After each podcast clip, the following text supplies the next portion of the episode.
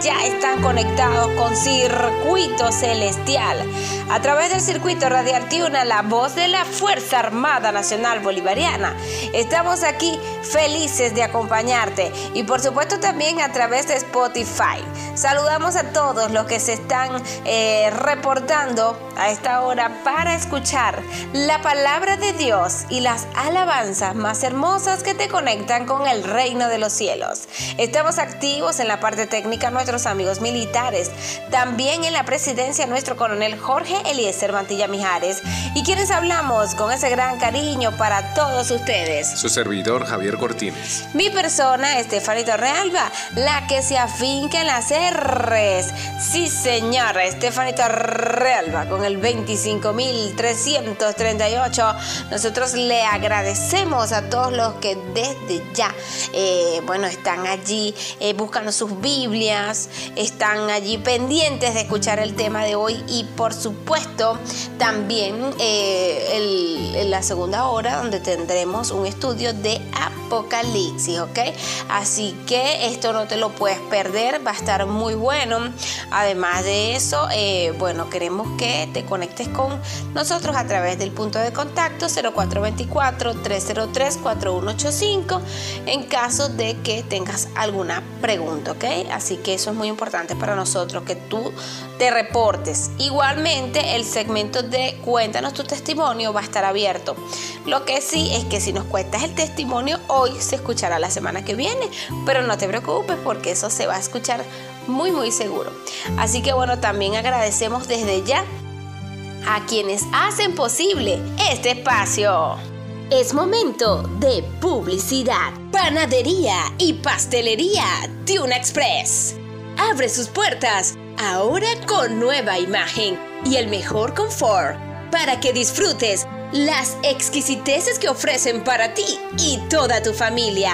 Tenemos el delicioso y calentito pan canilla, pan campesino, pan sobado, pan francés pan de coco, pan de queso y mantequilla, pan dulce, mmm, pan de maíz, cachitos de jamón.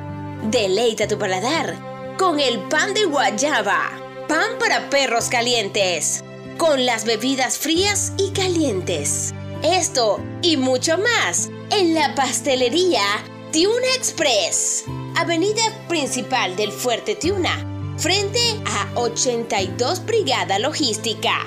Esto y mucho más, con precios a tu alcance.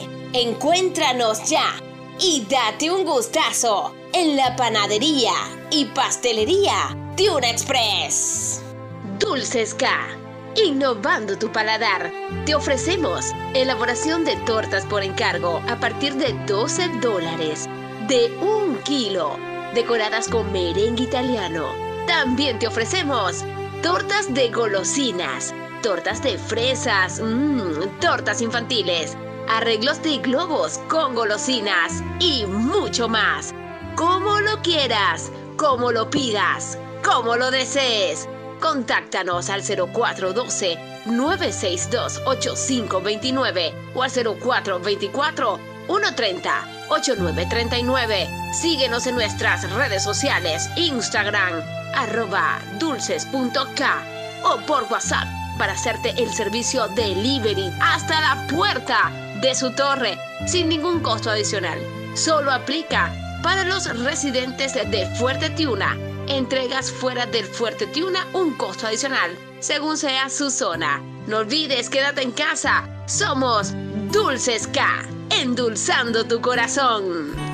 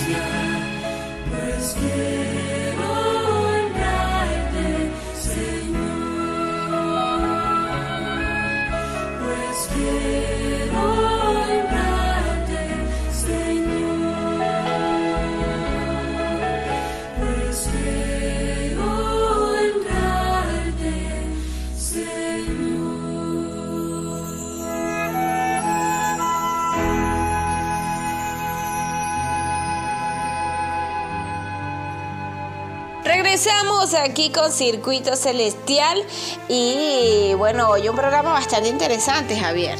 Sí, eh, primeramente gracias porque iniciamos este programa bajo la dirección del Espíritu Santo. Saludo a todas las personas que se conectan a esta hora. Bendiciones para todos. Hoy tenemos un tema muy importante. Venimos en una secuencia de los estudios con los pastores de la Radio Mundial Adventista.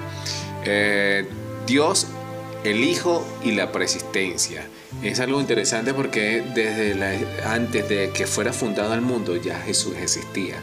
Hay muchas personas que tienen este tema por un concepto errado, eh, dicen que Dios es un ser creado, Jesús fue un ser creado y que no tiene las mismas facultades de, de, Dios, del Padre. Y vemos que a través de este estudio se van a ir aclarando algunas cositas que están allí siempre en el aire para aquellas personas que, existen alguna iglesia, alguna denominación, perdón, y pero para los que están escuchando por primera vez van a, comprender que Jesús es eterno desde siempre. Amén, así es. Eh, bueno, gracias, gracias a todos los que están atentos con el programa. Queremos que te quedes allí quietecito.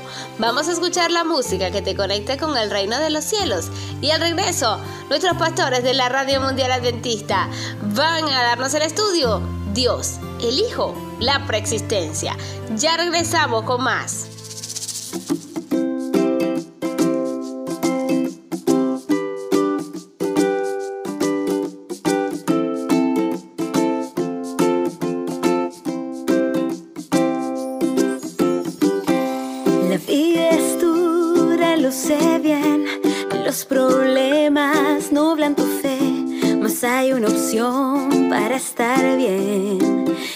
Escucha lo que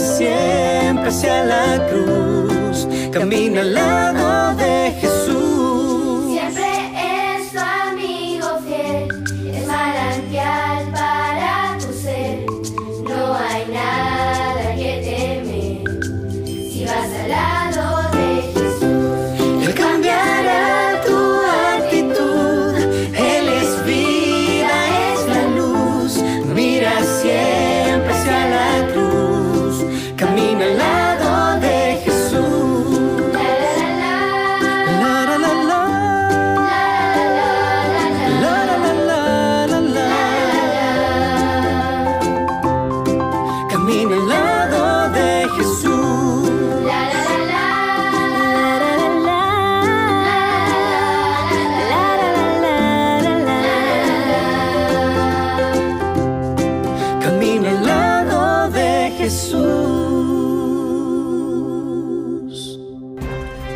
Amigos y hermanos de su programa Verdad para hoy.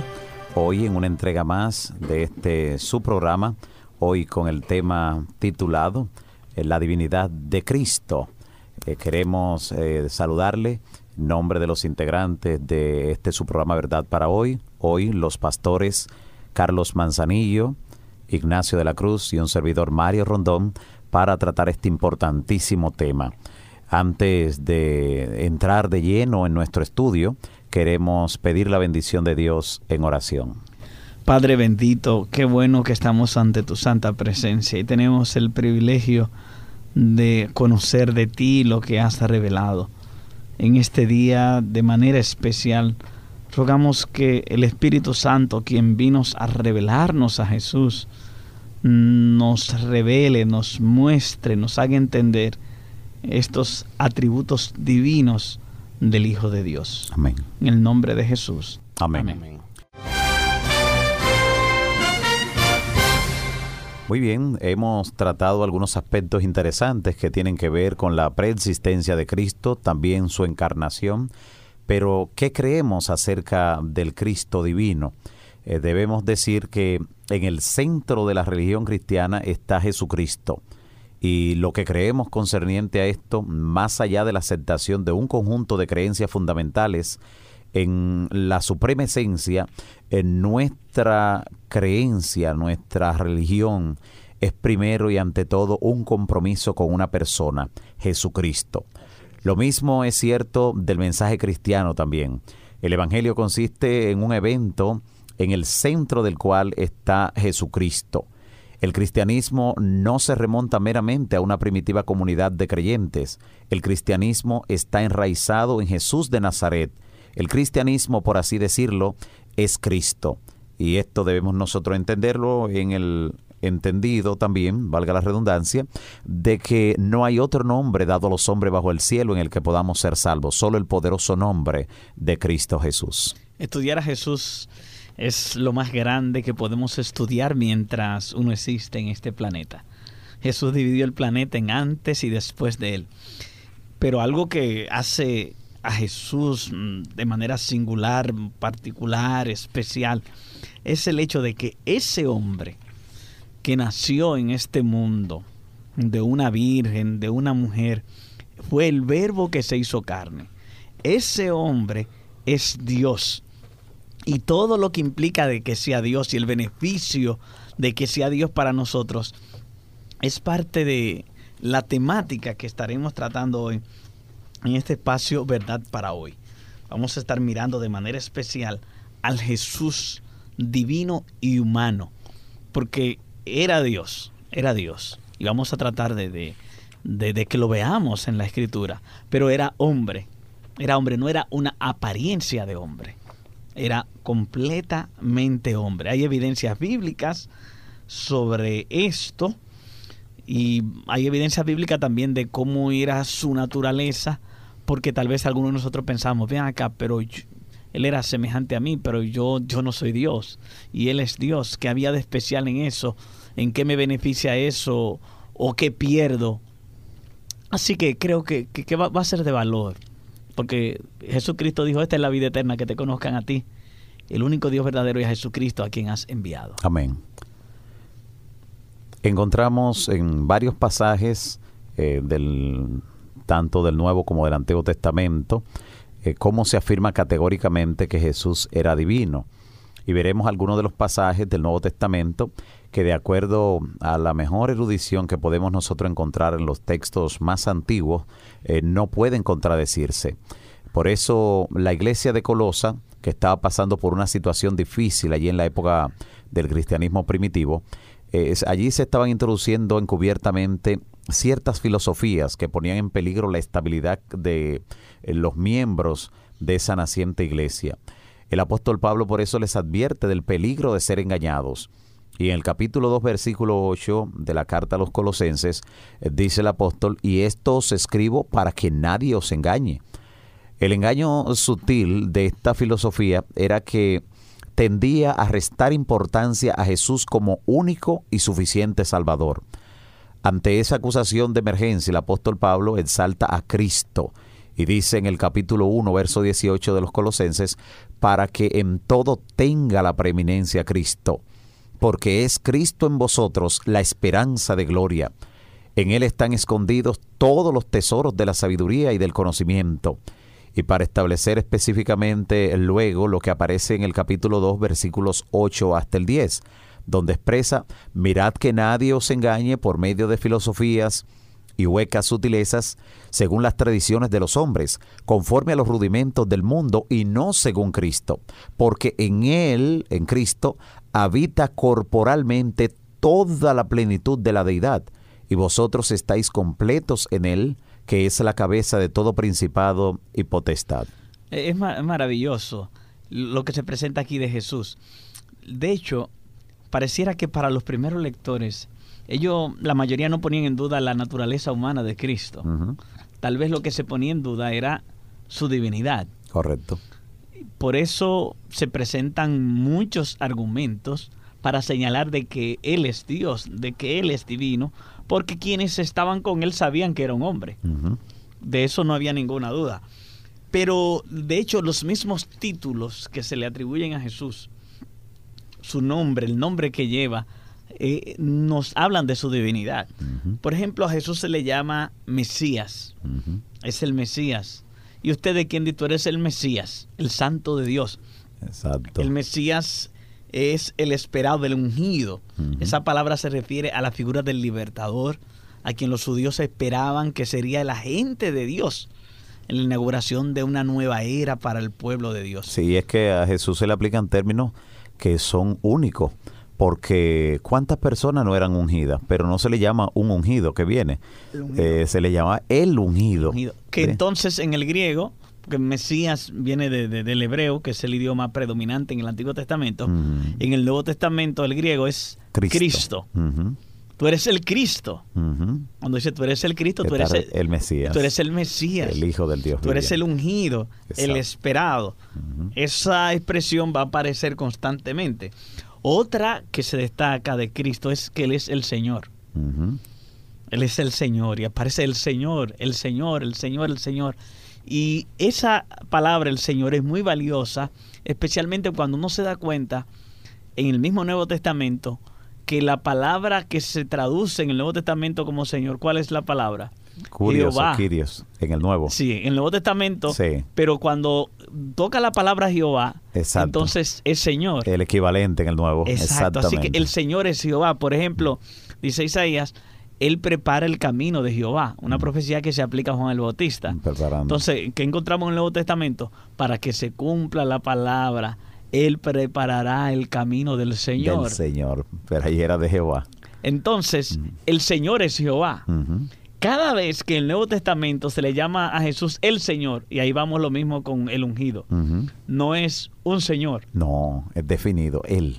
El Señor, este Señor es Jehová. De hecho, algunas versiones bíblicas que nosotros tenemos ya, no aparece la palabra Jehová, sino que algunas Biblias que ustedes tienen, en el Antiguo Testamento también aparece la palabra Señor en lugar de, Jehová eso porque las ediciones, por ejemplo, en inglés, la más famosa es la, la, la Kim. King James. La, King James dice The Lord. es, es, es, es, él es el Señor. Eh, claro, en, inglés se puede establecer una mayor diferencia del término Señor que en español. Hay una sola palabra en español. en español hay una sola palabra. En inglés, the Lord, y para una persona es Mister. Exacto. O sea, ahí, vemos la diferencia. Pero eh, el, Señor es Cristo. Cristo se le llama el Señor. Así que ese es otro título divino que nosotros encontramos de Jesús. También se le llama el Hijo de Dios. esa expresión Hijo de Dios, tal vez nosotros nos dice, bueno, no está diciendo ahí que es Dios. Bueno, si no se va al sentido pleno de la palabra, donde realmente lo que significa es de naturaleza divina. Por eso cuando habla de hijo de hombre, naturaleza de hombre, pero cuando dice hijo de Dios, de naturaleza divina. De hecho, tampoco dice un hijo de Dios. Otra vez, el hijo de Dios. ¿Note?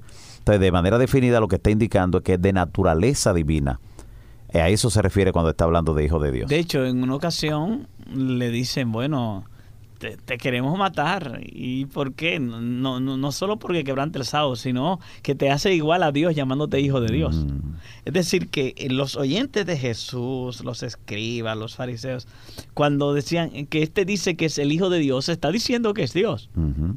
Entendían que, que Sí, para ello era claro lo que Esa significaba la expresión. lo que significaba la expresión era hijo de Dios. Jesucristo, por otra parte, era consciente de su divinidad. Ujú. Jesús, Jesucristo lo, lo dijo varias veces. Por ejemplo, en el libro de Juan, en el capítulo 8, versículo 23, dice, vosotros sois de abajo, yo soy de arriba. Vosotros sois de este mundo, yo no soy de este mundo. Además declaró en Juan 16, 28, salí del Padre y he venido del Padre. Vemos expresiones claras en Juan 6, 62. Dice, pues que si vieres al Hijo del Hombre subir a donde estaba primero. Es decir, no es que ahora nosotros de repente estamos pensando que Él era Dios, de que Él existía antes, pero eso ha sido un invento de nosotros hoy. No, él, él estaba claro de su divinidad. Así es. Él estaba claro de su divinidad. Y para concluir con esa línea de pensamiento de los títulos y los nombres, ¿qué decir de Emmanuel? Oh, claro.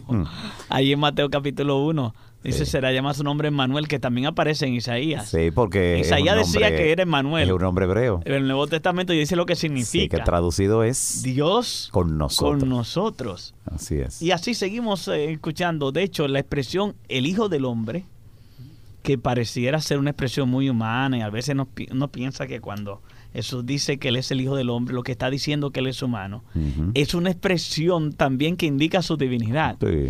Porque en el libro de Daniel, en el capítulo 7, cuando viene uno semejante al Hijo del Hombre en las nubes del cielo, es un ser divino que llega ante el anciano de día y se le da poder, dominio y se le da autoridad. Así es. Es decir, que cada vez que Jesús dice y se llama a sí mismo el Hijo del Hombre, está siendo consciente de su, de su divinidad. Correcto. Así es, eh, también hay un aspecto sobre Cristo muy importante y es el aspecto de lo que eh, establece la divinidad de Cristo, o sea, lo que implica.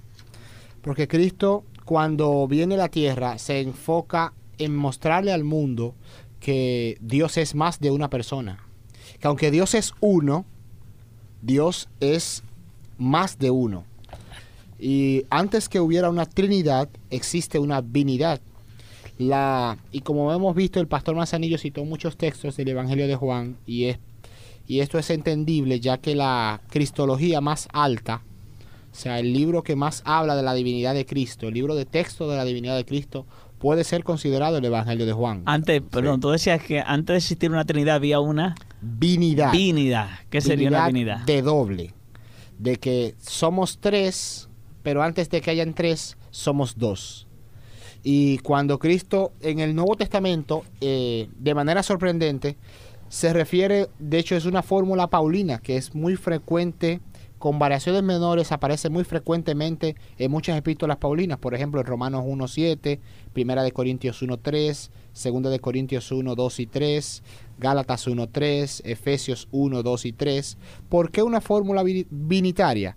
Por aspectos didácticos. Hay que entender primero la vinidad, la relación y obra dinámica entre el Padre y el Hijo, para luego entender la deidad, los tres grandes poderes y dignatarios celestiales. Entonces, perdón, entonces no es el hecho de que primero eran dos y después llegan a tres. No, sino que se presenta de esa manera como una manera didáctica, dice el pastor, para comprender mejor para la comprender composición mejor. divina. Exactamente. Por eso si nos enfocamos en Juan 8, que es la gran discusión sobre la divinidad de Cristo, Cristo está tratando de mostrar, yo y el Padre somos uno, el Padre y yo uno somos. O sea, tú ves un afán en el Evangelio de Juan por Cristo mostrar en Juan 6, en Juan 8, Juan 7, mostrar que Él y el Padre son uno, que ese uno es más de uno. O sea, que esa unidad que hay es, se refiere a más de una persona. De hecho, es- eso lo vemos desde, el- desde el Antiguo Testamento, en lo que se llama la Shema judía, en la Shema, pero no judío. tenemos establecimiento ahí de personas. Sí, pero lo que te digo, el término de uno, que dice Jehová el Señor, uno, Uno es, es. e- ese uno, Es de unidad. Es de unidad. Es de unidad. El mismo que se utiliza en Génesis cuando dice será- serán los dos Una carne. una sola, Sola carne. una sola carne. Y esa fue la razón de que en el programa anterior eh, estuviéramos hablando de la encarnación de Cristo, porque este es el, el problema. Aunque ellos sabían que su Dios se iba a encarnar, que Dios iba a venir a salvarlos, ellos no habían anticipado que Cristo iba a venir en forma humana y no lo veían tal vez porque se dejaron influenciar por las culturas circundantes que no aceptaban un Dios humano. Sin embargo, Cristo, Cristo trata de mostrar, no, somos dos. Y luego Cristo cuando se va, en, el, en Juan 14 al 16, Cristo es quien introduce al Espíritu Santo. No somos dos, somos tres. Por eso, Porque le voy a enviar otro Porque igual. voy a enviar otro igual por que eso es que podemos decir que Cristo es quien hace una revelación completa de Dios. Claro. No es eh, lo encontramos a Dios. Usted va a encontrar al Padre, al Hijo, al Espíritu Santo en el Antiguo Testamento. Sí. Pero Cristo es que viene y hace esta declaración. Y ahí en Juan 14, como dice el pastor Ignacio, de repente dice, miren, yo me voy, pero voy a enviar otro igual que yo. Exactamente. Voy a enviar otro consolador. Oh, sí, al Espíritu Santo. Y, y después le dicen en Juan 16, yo me voy y, y ninguno de vosotros me pregunta para dónde va antes porque dije eso, la tristeza ha llenado vuestro corazón. Pero yo le voy a decir la verdad.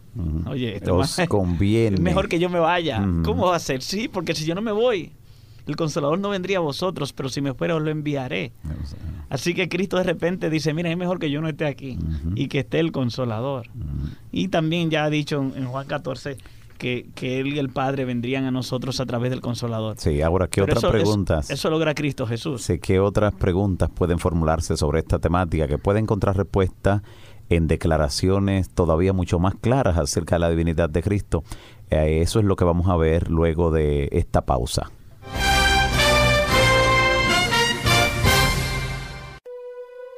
La distancia más corta entre un problema y su solución es la misma que existe entre el suelo y las rodillas. Orad sin cesar.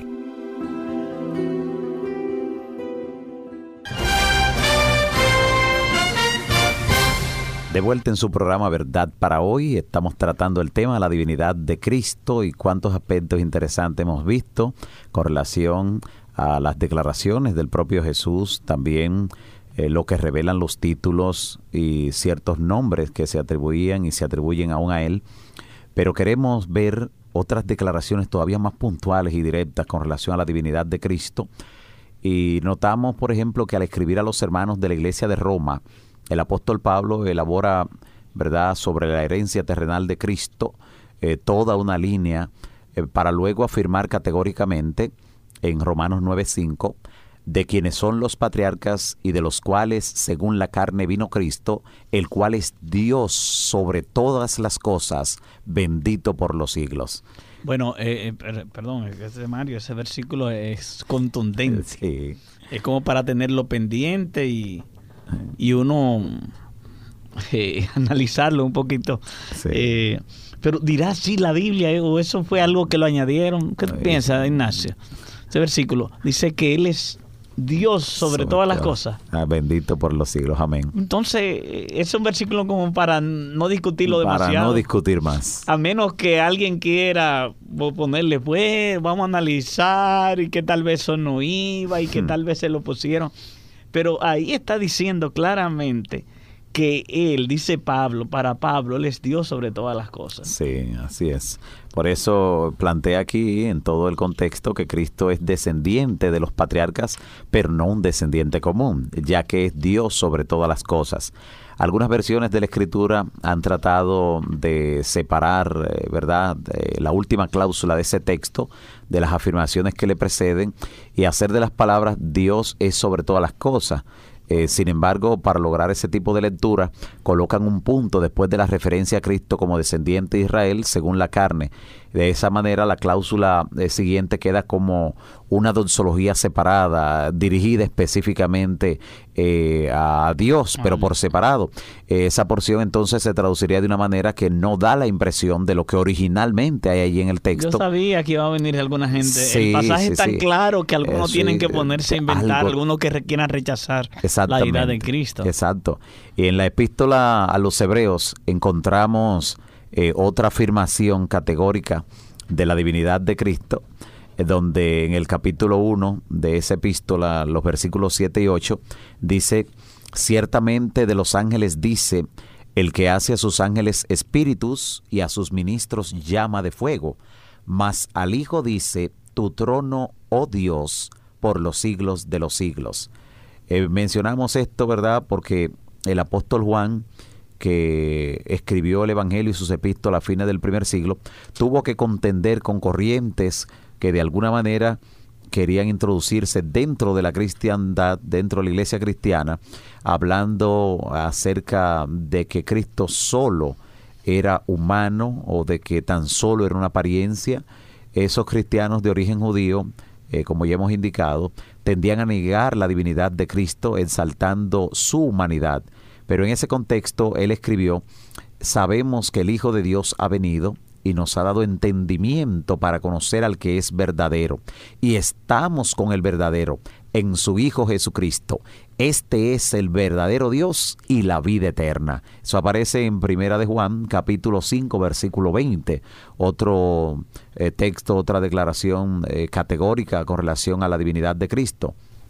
Sí, para mí e, es valioso, por ejemplo, en el libro de Hebreos, el libro de Hebreos en el capítulo 1, Hebreos capítulo 1, versículo 8, más del Hijo dice, Sí. tu trono, Oh Dios. oh Dios, por el siglo del siglo, cetro de equidad, es el cetro de tu reino.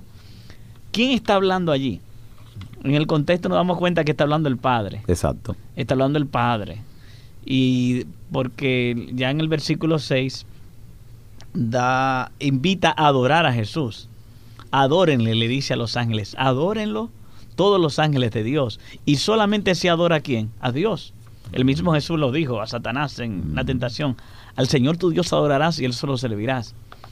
Encontramos que Jesús recibe adoración, pero ahora encontramos un texto donde el Padre está diciendo a los ángeles que lo adoren, Al Hijo. Que adoren al Hijo. Exacto. Y ahora en el versículo 8 de ese mismo Hebreos capítulo 1, entonces dice que del Hijo dice, más del Hijo dice, tu trono, oh Dios, le está llamando Dios. Así que ese es un pasaje contundente, muy claro. También está la declaración de Juan 1.1. Ese es un versículo eh, clave en esto. En el principio el verbo, el verbo era con Dios y el verbo era Dios. Ahí también algunos han querido ponerle la idea de un Dios. Pero el texto originalmente dice el verbo era Dios.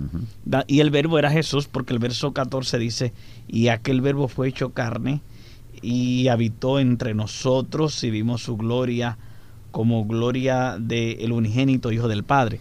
Hay otra experiencia, Pastor Antes de que usted siga Ajá. avanzando ahí, pastor, eh, ahí mismo en Juan 1.4, Cristo, eh, mismo, en él estaba la vida y él era y, y él era la luz de los hombres. O sea, y es interesante porque para los griegos, en el tiempo de los evangelistas, habían dos palabras para vida. Una era bios y la otra era zoe.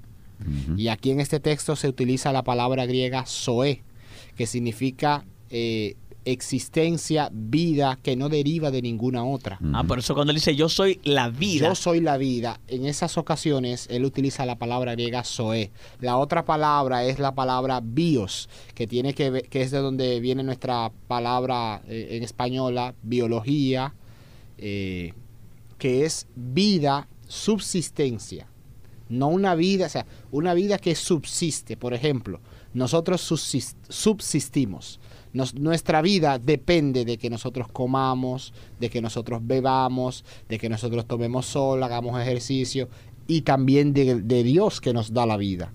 Pero la vida de Cristo no deriva de nada. Por eso en Juan 5:26 él dice, así como el Padre tiene vida en sí mismo, el Hijo también tiene vida en sí mismo. O sea, la vida de Cristo no deriva de ninguna otra vida, ni deriva de nada, ni de ninguna acción de nadie. Por esto en Colosenses 1:15, Cristo es la imagen del Dios invisible, el primogénito de toda la creación, y todas las cosas En subsisten en Él él. las mantiene todas. De manera que vida eh, el evento Cristo es algo que tiene que ver con, con una vida que no deriva de nadie, que no se la da a nadie, que aunque nosotros querramos o no querramos, Dios existe y Dios está ahí.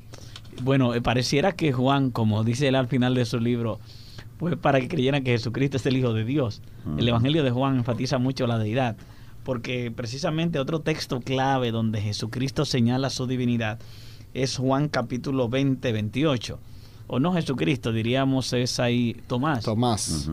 Cuando Tomás lo ve después de resucitado, recuerden que Tomás había dicho que él no creería si no, yo no creo si no veo.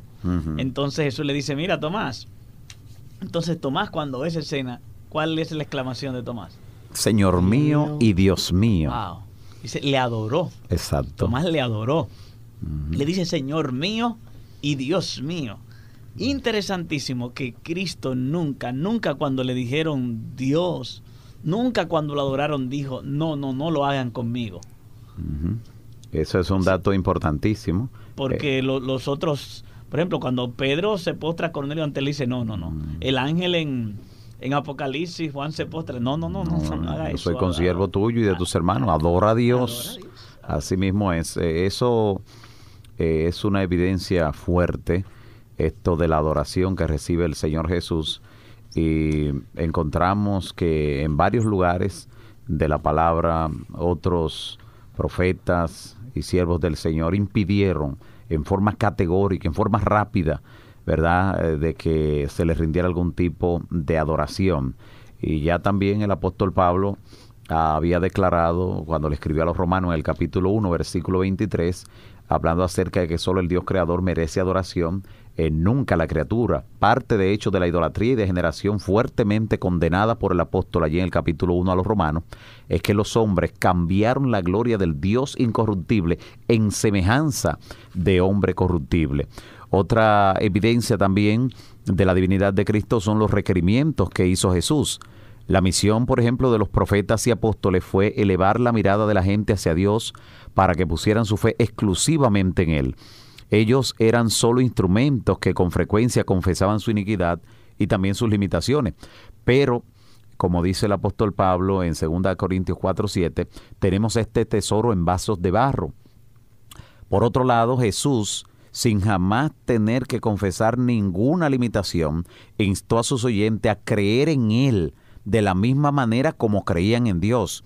Dijo, por ejemplo, en Juan 14.1, no se turbe vuestro corazón, creéis en Dios, creed también en mí.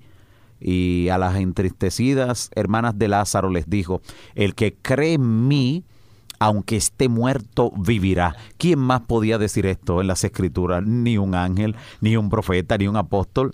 Eh, noten, en otra oportunidad dijo, mis ovejas oyen mi voz y yo las conozco y me siguen y yo les doy vida eterna. Así que esos los- requerimientos de él hablan Y ahí claramente. aparecen lo- los, yo soy.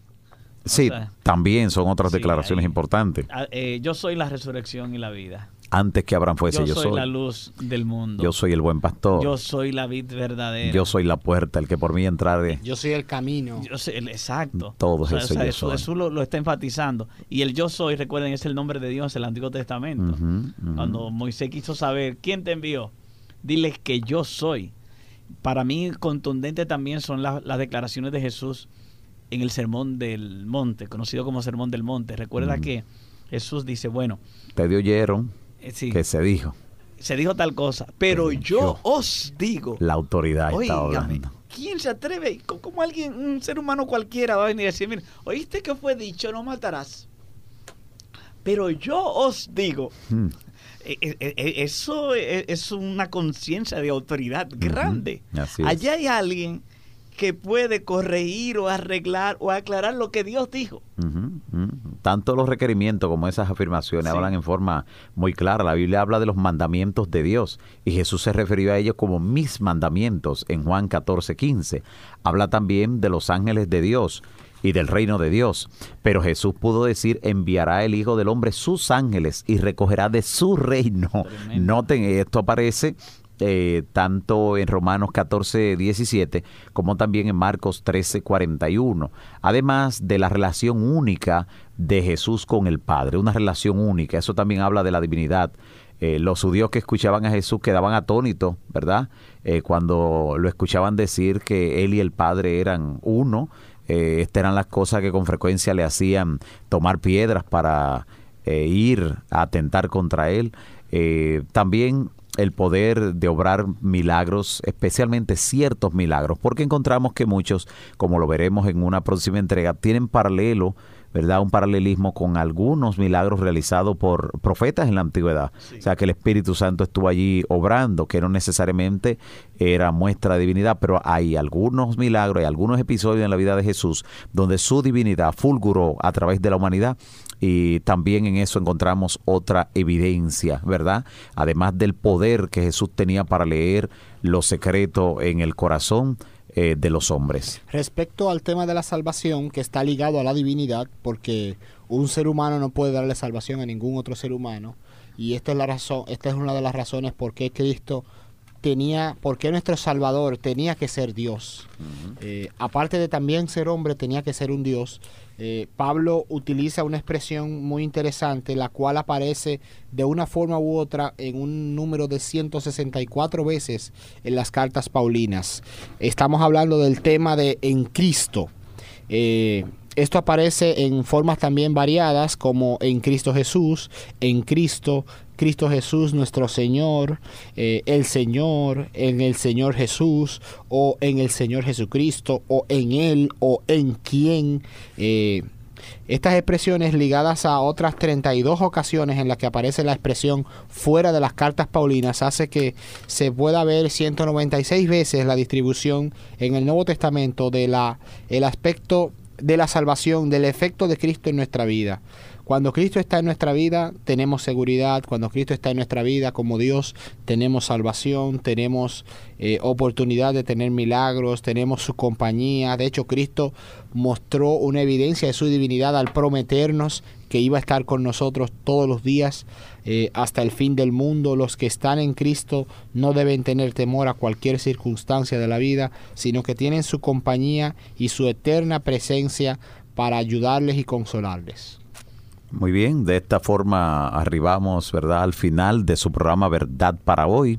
De esta forma agradecemos su atención y pedimos ahora en oración a Dios que nos siga dando su bendición especial siempre que nos pongamos en contacto con su palabra. Pedimos al pastor Ignacio de la Cruz que nos despide en oración. Dios, te damos gracias en esta hora por tu amor y por tu eterno poder. Te damos gracias también por nuestro Señor Jesucristo a quien nos enviaste, quien es Dios y quien nos da la salvación. Amén. Oh Señor, ayúdanos a acercarnos a Jesús en los momentos difíciles de nuestra vida. Ayúdanos, Señor, a tener consuelo y paz en su presencia y a recordar que Él está con nosotros hasta el fin del mundo. Amén. Bendice a los amigos que nos están escuchando y que cada uno de nosotros pueda entrar por ese único camino que es Cristo Jesús. Amén. En el nombre de Jesús oramos. Amén.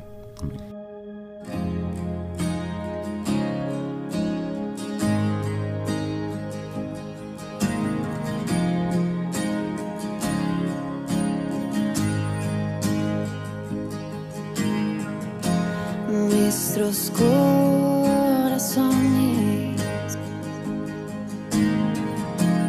Insaciables son. Hasta que conocen a su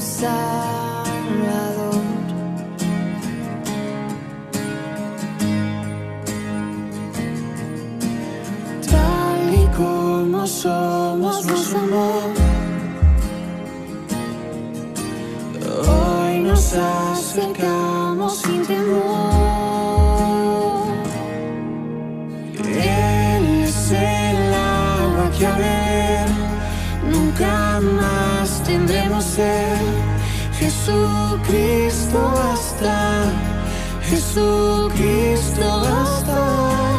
Mi castigo recibió y su herencia me entregó. Jesucristo basta, Jesucristo basta. Oh. Fuimos alcanzados por su gran amor Mm, y con brazos abiertos nos recibe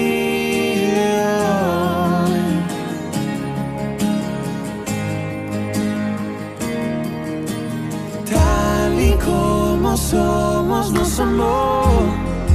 Mm. Hoy nos acercamos sin temor.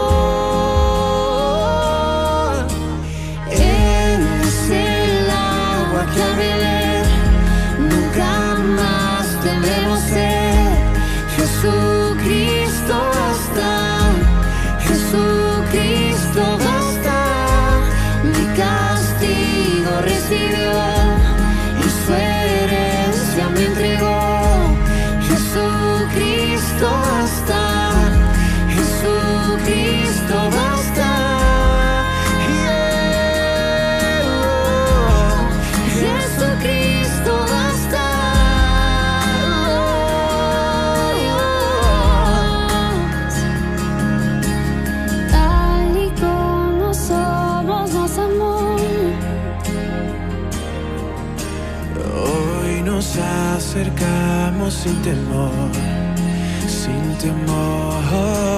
Tal y como somos nos amó. Oh, y hoy nos acercamos sin temor. Y es el agua que al nunca más tendremos sed. Jesucristo basta, Jesucristo basta. Mi castigo recibió y su herencia me entregó. Jesucristo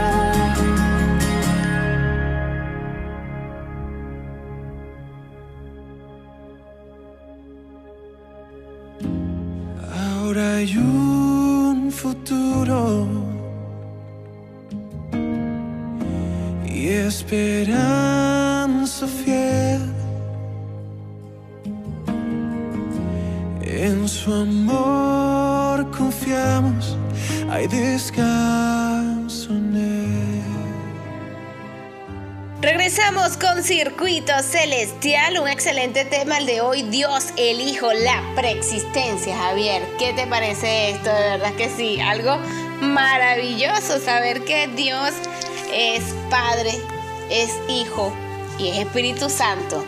Sí, claro. eh, este tema que de, la- de lo que ha hablado el pastor es bastante interesante cuando lo estudiamos, ¿no? Porque cuando Jesús dijo, yo soy el que soy, me hace recordar cuando dice, antes que Abraham fuese, yo, Yo soy. soy. Le dijo a los fariseos, ¿no?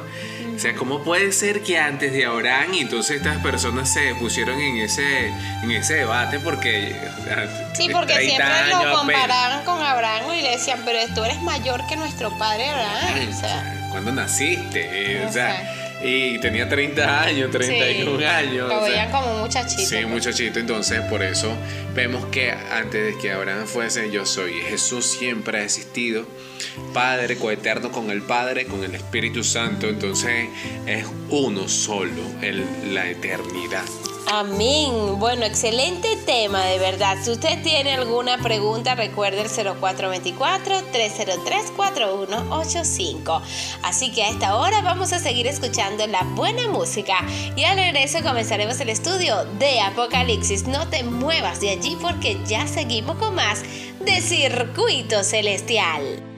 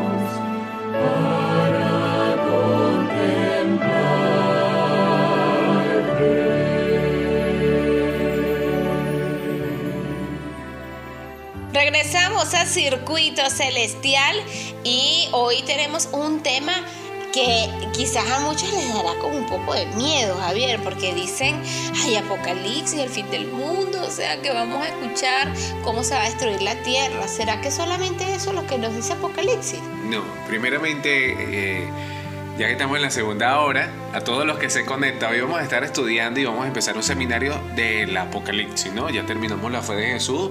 Felicitaciones a los que la terminaron. Felicitaciones. Eh, comenzaremos ahora este estudio, este seminario de revelación apocalipsis. ¿Qué significa? Y es la primera pregunta, no, pero antes de eso vamos a hacer una oración. ¿Nos puedes acompañar en la oración? Claro, claro que sí. Vamos a cerrar nuestros ojos para tener una palabra de oración. Querido Dios y Padre nuestro, a esta hora, Señor, te pedimos que puedas dirigir este estudio, Padre. Te pedimos que puedas ungirnos con tu Espíritu Santo, llenarnos, Señor, para que de esta manera no sean nuestras palabras, sino las tuyas, Señor, que puedan darnos la sabiduría y el entendimiento para comprender cada una de tus palabras, Señor. Permite que cada oyente que en este momento está conectado pueda también ser lleno de tu Espíritu Santo, pueda tener su corazón preparado, Señor, para todo lo que se va a mencionar a esta hora, Padre. Gracias por tu gran amor, gracias porque tu palabra es una lámpara a nuestro camino, Señor. Quédate con nosotros en esta otra hora. En el nombre de Jesús. Amén. Amén, amén. Así que bueno, comenzamos. Primera pregunta. ¿Qué significa la palabra griega apocalipsis? ¿Qué significa la palabra griega apocalipsis? Eso lo encontramos en Apocalipsis capítulo 1, versículo 1. Ah, ok. Yo siempre este, me pregunté, ¿no? Eso. Y un día, leyendo la Biblia, me dio la respuesta. Y es esta. Apocalipsis capítulo 1, versículo 1. La revelación de Jesucristo que Dios le dio para manifestar a sus siervos las cosas que deben suceder pronto. Y la declaró enviándola por medio de su ángel a su siervo Juan.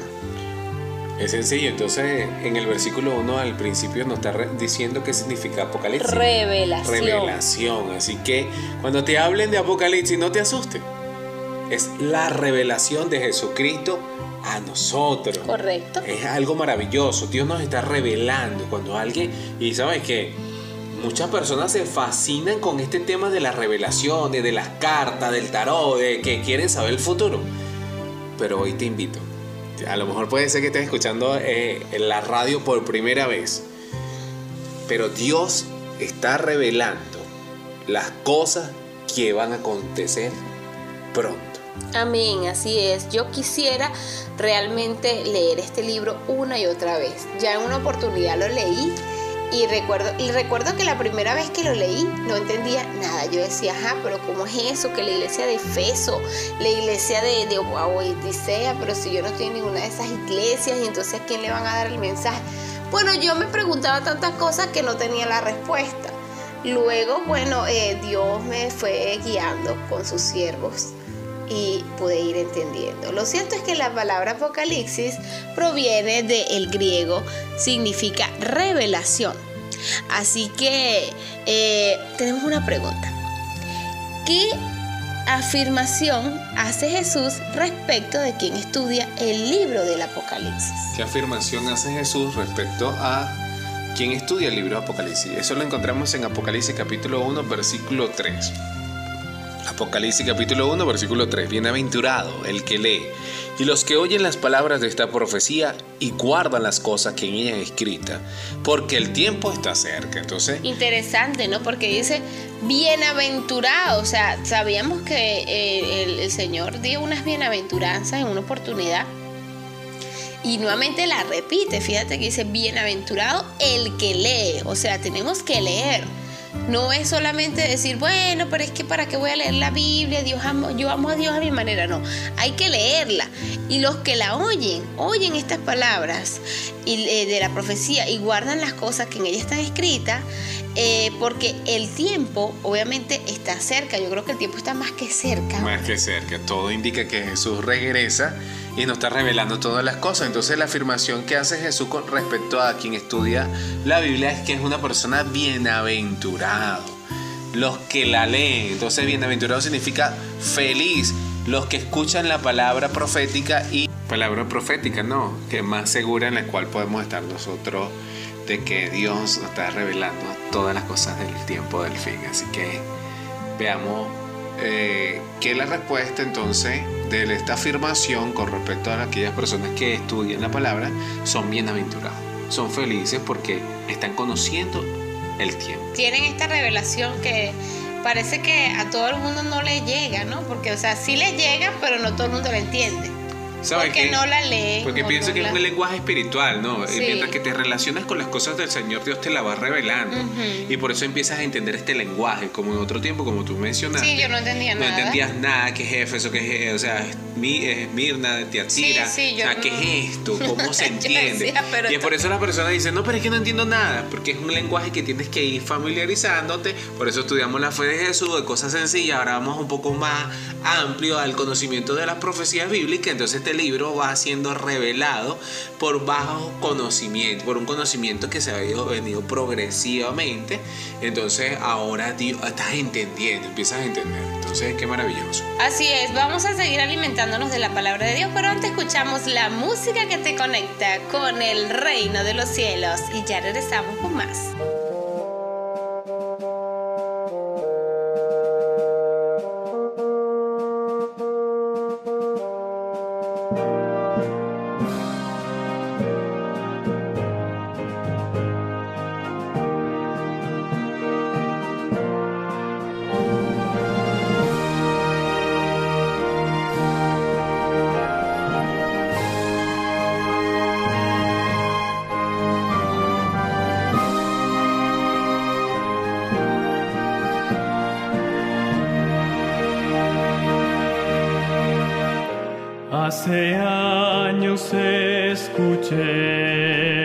Que Jesús volverá.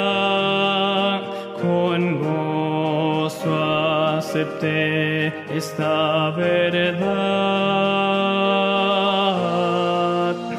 La esperanza firme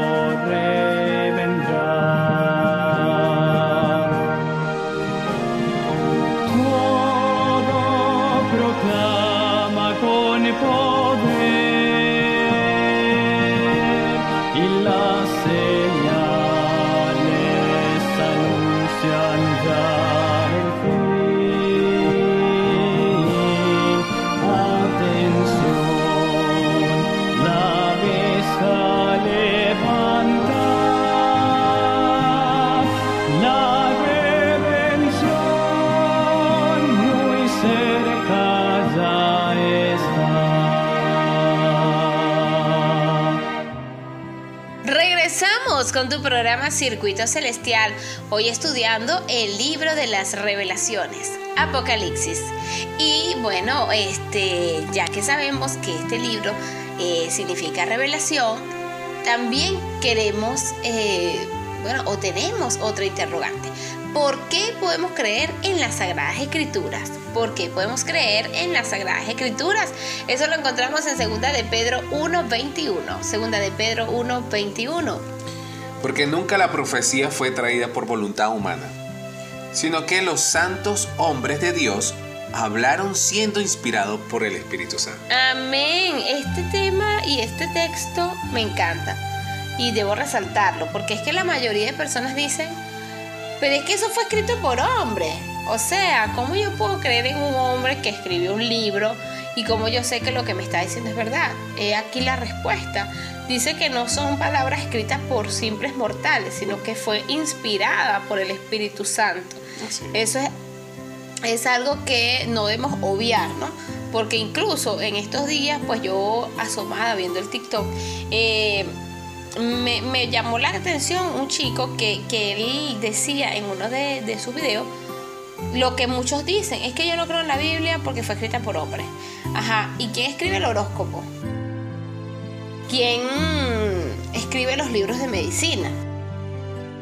Eh, o el hombre, ¿verdad? Sí. Y esas son investigaciones científicas, pero la plasma un hombre. Entonces, ¿cómo vamos a creer en esto si fue escrito por un, hombre? Sí, entonces es una O sea, cosa que no, no cabe. Entonces, eso es, eh, lo que pasa es que esas son razones eh, como para no indagar o meterte en esto de, sí, de, de es como para a justificar a sí mismo porque no leen la Biblia. Porque no leen la Biblia, porque ah, la escribió un hombre. Entonces todos los que están en el mundo escribe un hombre, ¿no? Exacto. O sea, prácticamente, porque en la Sagrada Escritura, si vemos qué cosas escribió Dios con, con- con su propio dedo, está los diez mandamientos. Pues. Correcto. Ahí está, pues no lo escribió ningún hombre, lo escribió Dios y está grabada también en el corazón Y no de, lo cada, quieren obedecer. de cada persona.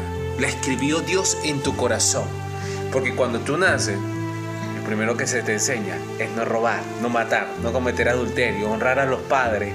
Entonces eso ya está grabado en el corazón, porque una persona a pesar de que no se conozca los diez mandamientos, roba, sabe y se impresiona en su corazón que hizo algo mal. Esa ley está grabada en nuestra vida.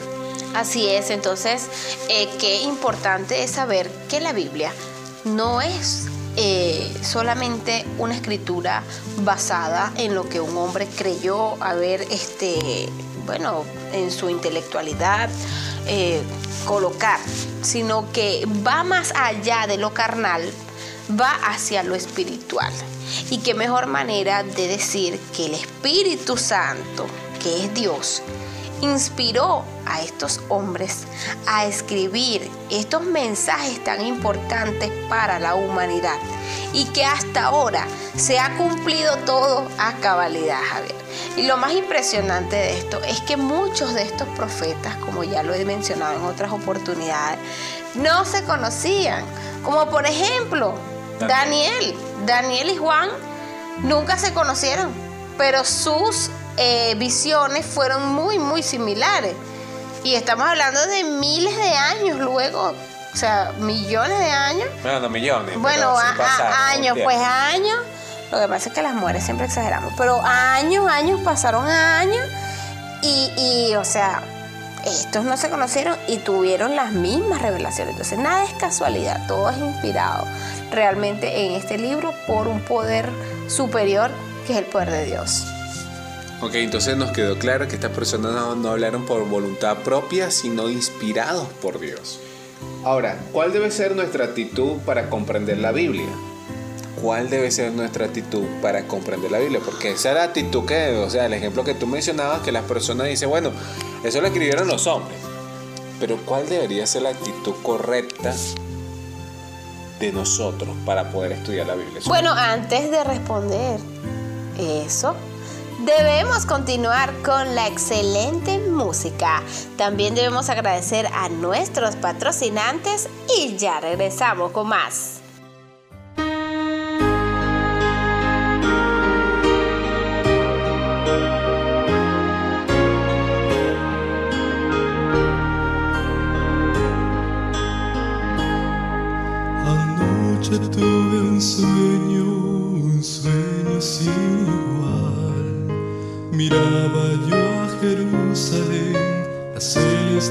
ciudad, oí cantar a niños canciones sin cesar.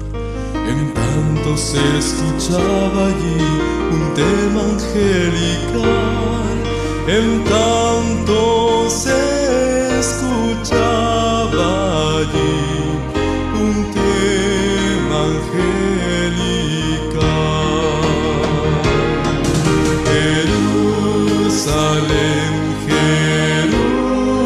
Jerusalem.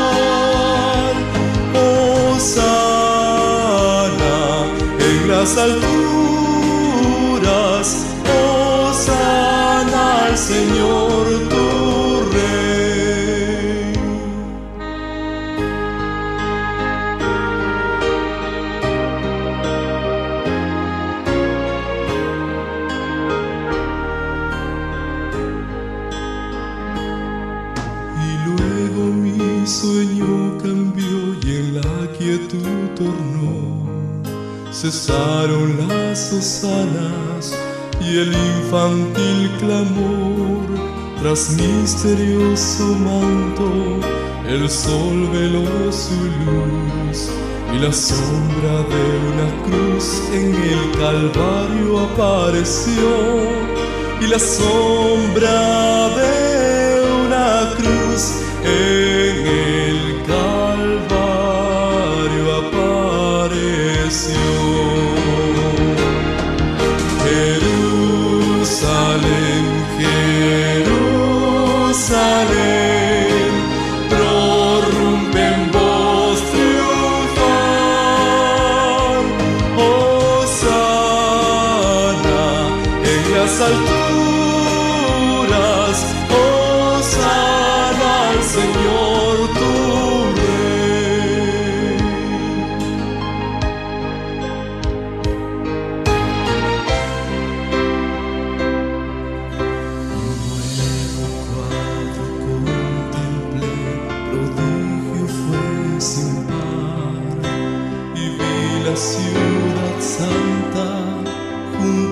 sereno mar. Sus calles brillan cual cristal, sus puertas perlas son y quién desea.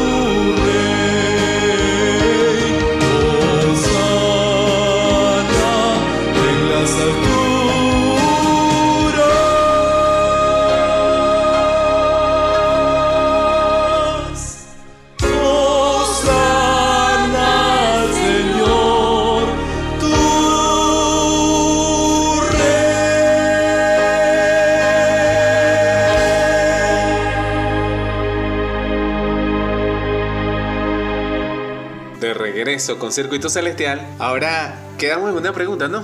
Quedamos en la pregunta, ¿cuál debe ser nuestra actitud para comprender la Biblia? Lucas 24, 27 nos dice lo siguiente. Dice así, y comenzando desde Moisés y siguiendo por todos los profetas, les declaraba en todas las escrituras lo que de él decían. Entonces vemos aquí que en la pregunta nos está haciendo muy, muy claro, ¿no? Que declaraban las cosas de que lo que él decía. ¿Cuál es la actitud para comprender la Biblia? Tener fe, o sea, de- se las declaró para que nosotros pudiéramos entender lo que decía la escritura de, de Cristo, de Jesucristo. Entonces para nosotros poder entender esto hay que tener fe. Así es. Si no tenemos fe, que es algo que se va desarrollando a través del estudio y esa relación con Dios, el Espíritu Santo pone ese, ese fruto, porque mira, la fe es un don de Dios. Correcto. Nadie desarrolla esa fe solamente, o sea, Dios pone en nosotros la fe, el querer, el, el acercarnos, el creer, el, el pensar, el pensar en Él. Entonces, eh, esa es la actitud correcta, tener fe, acercarnos. Así es, bueno, qué maravilloso entonces saber que podemos acercarnos a Dios por medio de la fe. Y continuamos aquí en Circuito Celestial. La siguiente pregunta en este seminario de Apocalipsis es, ¿por qué Dios se reveló en algunas circunstancias por medio de parábolas y símbolos? Y les dijo a vosotros, os he dado a conocer los el misterio del reino de Dios, pero a los otros por parábola. Nos está diciendo aquí en Lucas 8:10 que a estas personas que fueron llamadas, que fueron los discípulos, eh, entendían este lenguaje de lo que veníamos hablando. Pero los que no entendían el lenguaje, te- Jesús hacía comparaciones y esto le, habló, le, le llamaban parábola. Porque con estas comparaciones, hablándole en su lenguaje coloquial, ellos entendían estas cosas que eran reveladas para que ellos pudieran acercarse al reino de los cielos. A los discípulos le hablaba directamente porque entendían y por eso nosotros por medio de la fe entendemos estas cosas y tenemos este lenguaje muy claro pero tal vez un oyente que ahorita esté sintonizando eh, puede decir ¿qué están hablando? ¿Por qué? ¿qué significa parábola? ¿qué significa apocalipsis? entonces ya vamos en este desarrollo de, de este tema porque tenemos eh, que comenzar desde lo más pequeño hasta lo más complejo. Hemos estado entonces hablando de cómo este, este lenguaje simbólico, eh, también literal, se va a ir desarrollando en nuestra mente y podemos entender lo que significa el apocalipsis y por qué fue escrito. Así es, bueno, para esto todavía necesitamos algunos otros programas porque obviamente esto es un estudio bastante largo, ¿no? Sin embargo, pues nos queda claro que en ese momento los discípulos tenían una capacidad de, de, eh, entender más las cosas de- del cielo que otras personas. Y bueno, el Señor en, en medio de su sabiduría explicaba con parábolas para que ellos este, pudieran entender de la mejor manera, ¿ok? En su, en su pues, capacidad que tenían en la parte espiritual. Así que bueno, son cosas que debemos seguir estudiando, que debemos seguir indagando, porque bueno, nos falta mucha teología, sin embargo, este, creo que en la Biblia, como ya yo he dicho en otras oportunidades, se interpreta por sí misma y este, no hay mucho que, que agregar. A esta hora vamos a escuchar la música que te conecta con el reino de los cielos y ya regresamos con más.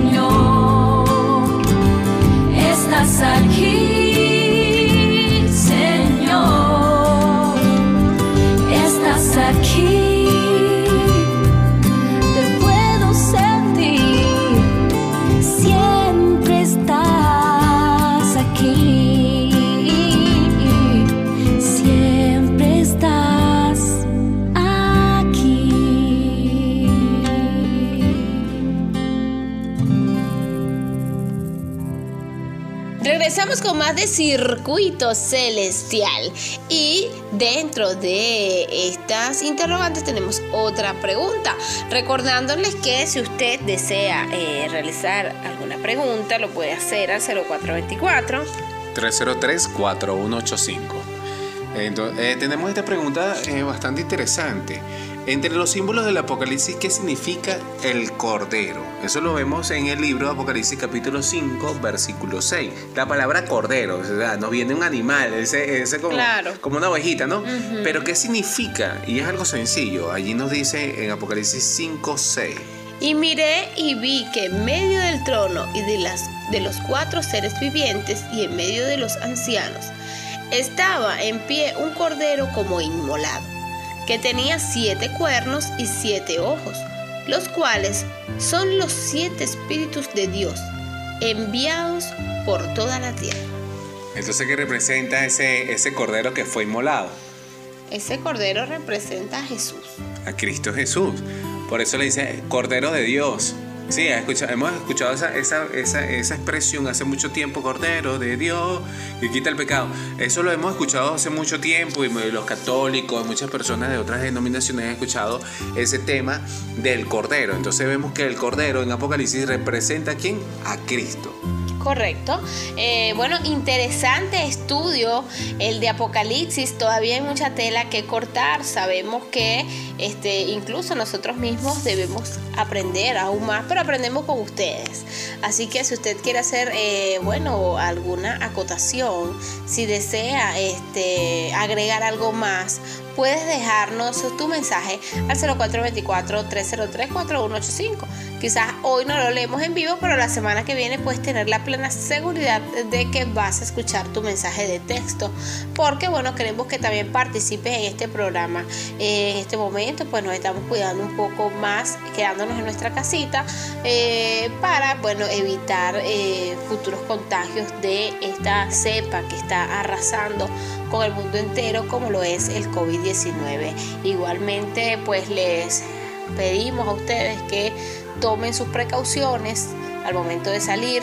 Recuerden, este, lávense las manos, pónganse su tapaboca y lo mayor y principal es que oren y siempre pidan a nuestro Señor Altísimo que eh, mande sus ángeles para que acampen sobre ustedes y así puedan estar con la mayor protección, porque la mascarilla eh, al final también se convierte en un arma letal.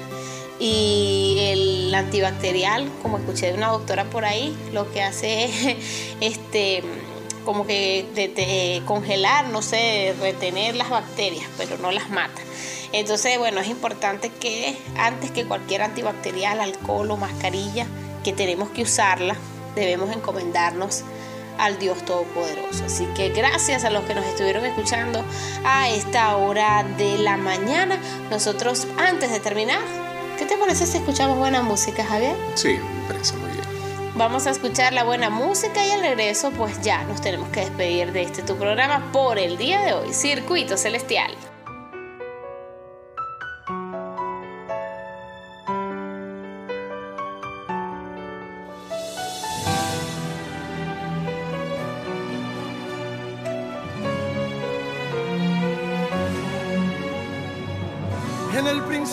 Tú hablaste, todo se hizo realidad.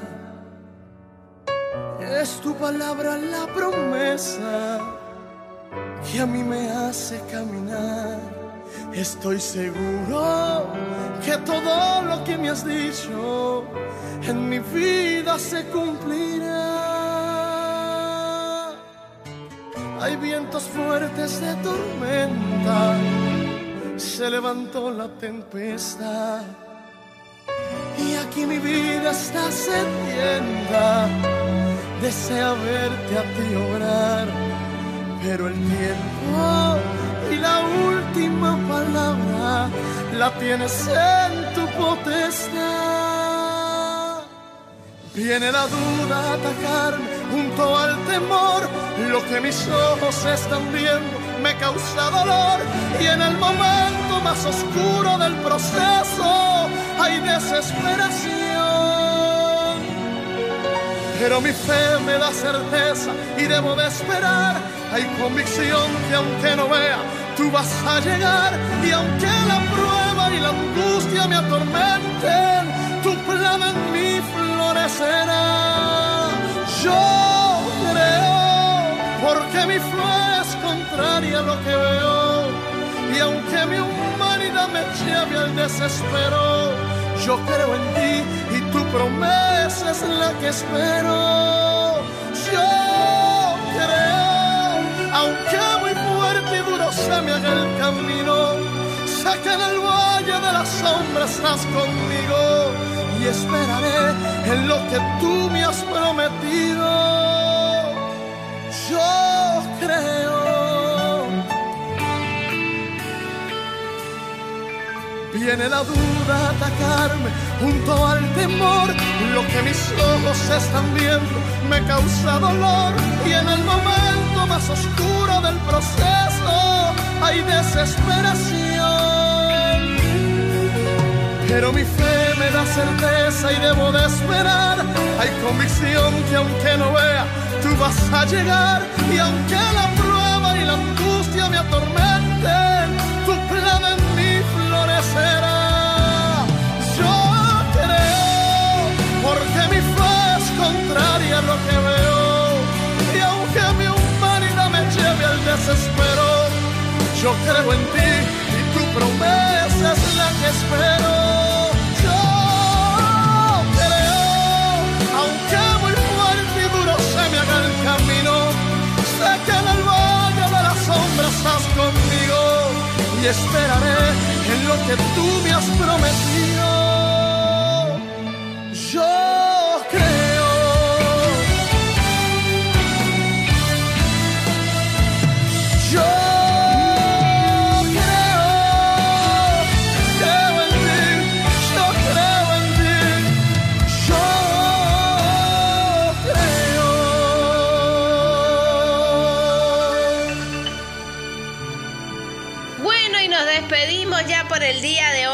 Recordándoles que la semana que viene estaremos el sábado a las 6 de la tarde y el domingo a las 10 de la mañana. Estuvimos trabajando con mucho cariño por ustedes en la parte técnica, nuestros amigos militares. En la presidencia, nuestro coronel Jorge Eliezer Matilla Mijares. Y quienes hablamos con ese gran cariño para todos ustedes. Su servidor Javier Cortines. Mi persona, Estefanito Realba, con el 25.338. Recordándoles también que llegamos gracias a nuestros patrocinantes, gracias a nuestros amigos de Dulces K. Endulzando tu corazón con las más ricas y deliciosas tortas. Recuerda que te hacen el delivery hasta tu torre si vives aquí en Fuerte Tiuna. Y si estás fuera, pues te cobran eh, una comisión adicional. Porque, bueno, recuerden que eh, hay que gastar gasolina, así que hay que considerar a nuestros amigos de Dulces K. Puedes encontrarlos en el Instagram como arroba dulces.k. También quiero recomendarte si estás buscando trabajo, taratatán, a nuestra querida panadería y pastelería Tiuna Express. Así como lo escuchas, ellos están en este momento en proceso de reclutamiento y selección de personal. Así que si necesitas trabajar y lo mejor, si vives aquí en el Fuerte Tiuna, esta es tu oportunidad de trabajo. Dirígete a las instalaciones de, de la pastelería y panadería Tiuna Express. Recuerda que están al frente de la Brigada 82 allí, este, bueno, en la avenida principal, donde está la ecológica, un poquito más abajo, allí van a encontrar esta gran panadería que está dentro de este gran y maravilloso fuerte Tiuna. Vayan, digan que escucharon la publicidad y que ustedes tienen la mejor disposición de trabajar. Busquen a, nuestros, a nuestro amigo José Manuel y estoy segura que le harán la entrevista y segurísima que lo dejan trabajando porque, bueno, ellos están en ese proceso de reclutamiento y selección. Así que vayan, vayan corriendo a la panadería Tiuna Express. Nos despedimos ahora sí escuchando la buena música y sigan disfrutando de toda la programación que tiene preparada para ustedes el Circuito Radial Tiuna, la voz de la Fuerza Armada Nacional Bolivariana. Bye bye, se les quiere mucho.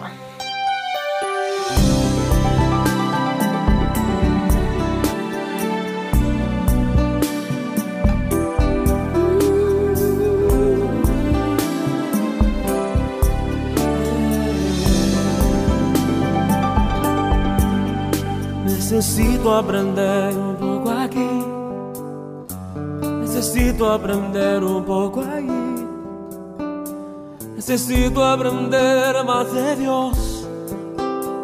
Porque Él es quien cuida de mí. Si una puerta se cierra aquí, otras puertas se abren ahí. Necesito aprender más de Dios porque Él es quien cuida de mí. Dios cuida de mí. Dios cuida de mí bajo la sombra de sus alas. Dios cuida de mí. Yo amo su casa y no ando solo. No estoy solo porque Dios cuida de mí. Dios cuida de mí bajo la sombra de sus alas. Dios cuida de mí. Yo amo su casa y no ando solo. No estoy solo porque Dios cuida de mí. En mi vida no hay dirección, yo tomaré una decisión. Yo sé que existe alguien que me ama, mi mano él sostendrá. Si una puerta se cierra aquí, otras puertas se abren ahí. Necesito aprender más de Dios porque Él es quien cuida de mí. Dios cuida de mí. Oh, Dios cuida de mí. Bajo la sombra de sus alas, Dios cuida de mí.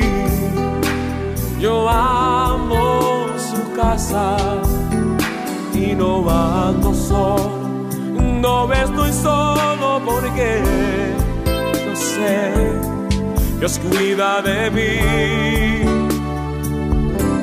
Dios cuida de mí, bajo la sombra de sus alas, Dios cuida de mí.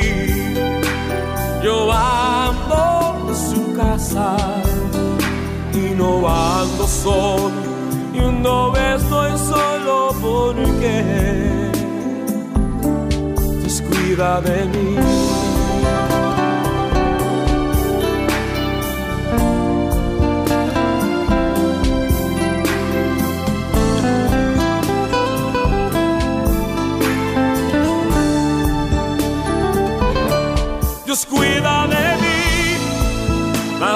Sombra de sus alas, Dios cuida de mí. Yo amo su casa y no ando solo. No estoy solo porque lo sé. Dios cuida de mí.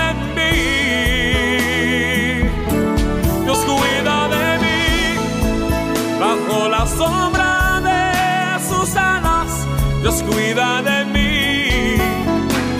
Yo amo su casa y no ando solo.